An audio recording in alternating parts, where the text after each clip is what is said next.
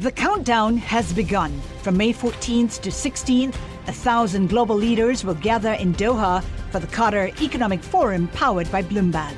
Join heads of state, influential ministers, and leading CEOs to make new connections, gain unique insights, and uncover valuable opportunities in one of the world's most rapidly rising regions. Request your invite for this exclusive event at QatarEconomicForum.com. Le entregamos todo lo que necesita saber para comenzar el día. Esto es Bloomberg Daybreak para los que escuchan en América Latina y el resto del mundo.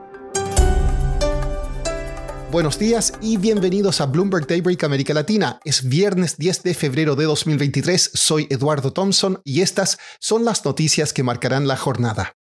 Empezamos con alzas en el precio del crudo, luego que Rusia dijera que planea reducir su producción de petróleo de marzo en 500.000 barriles por día. Esto en respuesta a los límites de precios impuestos por Occidente. El recorte equivale a aproximadamente el 5% de la producción de enero.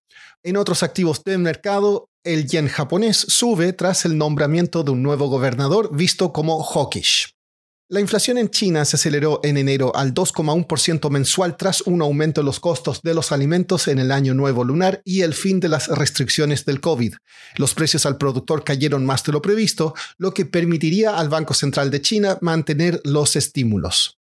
Las acciones de la plataforma Coinbase retrocedieron luego que reguladores en Estados Unidos dijeron que la plataforma rival Kraken no podría ofrecer un servicio similar a uno suyo. Se refería a lo que se conoce como crypto staking, que significa obtener premios al mantener criptomonedas congeladas en algunas plataformas. Pasando a América Latina, el Banco de México sorprendió ayer a los analistas con un alza de tasas mayor a lo previsto. La entidad elevó su tasa de política monetaria en 50 puntos básicos al 11% y dijo que podría ser un aumento menor en su próxima reunión. En Perú, el Banco Central de Reserva también sorprendió al mercado al dejar su tasa sin cambios en 7,75%. Analistas esperaban un aumento de 25 puntos básicos. El banco atribuyó su decisión a los efectos en la economía de las protestas en el país. Siguiendo con ese tema, hoy termina el plazo del Congreso peruano para decidir si adelanta las elecciones. El presidente de Estados Unidos, Joe Biden, recibe hoy a su homólogo brasileño Luis Ignacio Lula da Silva en la Casa Blanca. Es una señal de apoyo tras la insurrección derechista del mes pasado. Sin embargo, todavía no hay una solución para el elefante en la sala, el expresidente Jair Bolsonaro, quien sigue en Florida. El Banco de la República de Colombia, al igual que sus pares en la región, ha debido elevar las tasas con fuerza para controlar la inflación. El mercado ahora espera con ansias pistas de si la región está o no cerca de un punto de inflexión. Leonardo Villar, el gobernador del Banrep, conversó esta semana con Oscar Medina y Matthew Bristow, periodistas de la oficina de Bloomberg News en Bogotá, sobre su visión acerca de la política monetaria en América Latina. Hay un consenso desde hace un tiempo en que las tasas se van a mantener altas durante un tiempo importante porque vamos a tener una situación sin precedentes en el periodo en que todos estos países hemos tenido inflation targeting. Y es que la inflación va a permanecer durante un periodo prolongado por encima de, la meta. Eso es generalizado, está pasando incluso en los países avanzados, pero claramente en nuestros países está pasando de acuerdo con nuestros propios cálculos, por lo menos en 2021, 2022 y 2023, y solo estaríamos retornando a finales de 2024. Entonces, durante todo ese periodo estaremos con inflación por encima de las metas.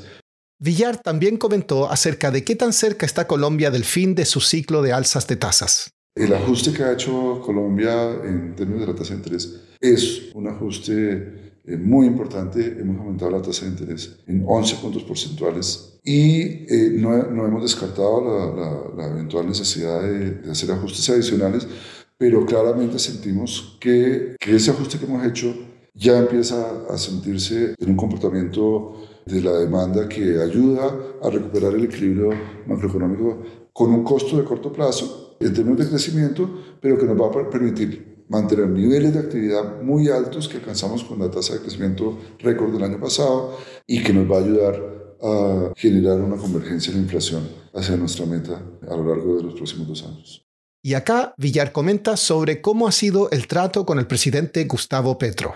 El, el presidente Petro, como todos los expresidentes en su momento, han hecho eh, eh, declaraciones, han expresado inquietudes totalmente legítimas sobre lo que consideran correcto, lo que consideran incorrecto, pero ha sido muy respetuoso de la autonomía del, del banco. Para terminar, este domingo es el Super Bowl en Estados Unidos y analistas dan una leve ventaja a los Eagles de Filadelfia sobre los Chiefs de Kansas City. Rihanna vuelve a los escenarios como la artista en el show de medio tiempo y como siempre, los comerciales ocuparán un lugar destacado. Algunos de estos costarán más de 7 millones de dólares por 30 segundos. Las bebidas alcohólicas y las casas de apuestas están de moda. Las criptomonedas están fuera. Eso es todo por hoy. Soy Eduardo Thompson. Gracias por escucharnos. Para conocer todas las noticias que necesita para comenzar el día, revise Daybreak en la app Bloomberg Professional, donde puede personalizar las noticias que desee recibir. También puede suscribirse a la versión solo audio en Spotify, Apple Podcasts o la plataforma de su preferencia. Esto es todo por hoy. Escuche de lunes a viernes Bloomberg Daybreak.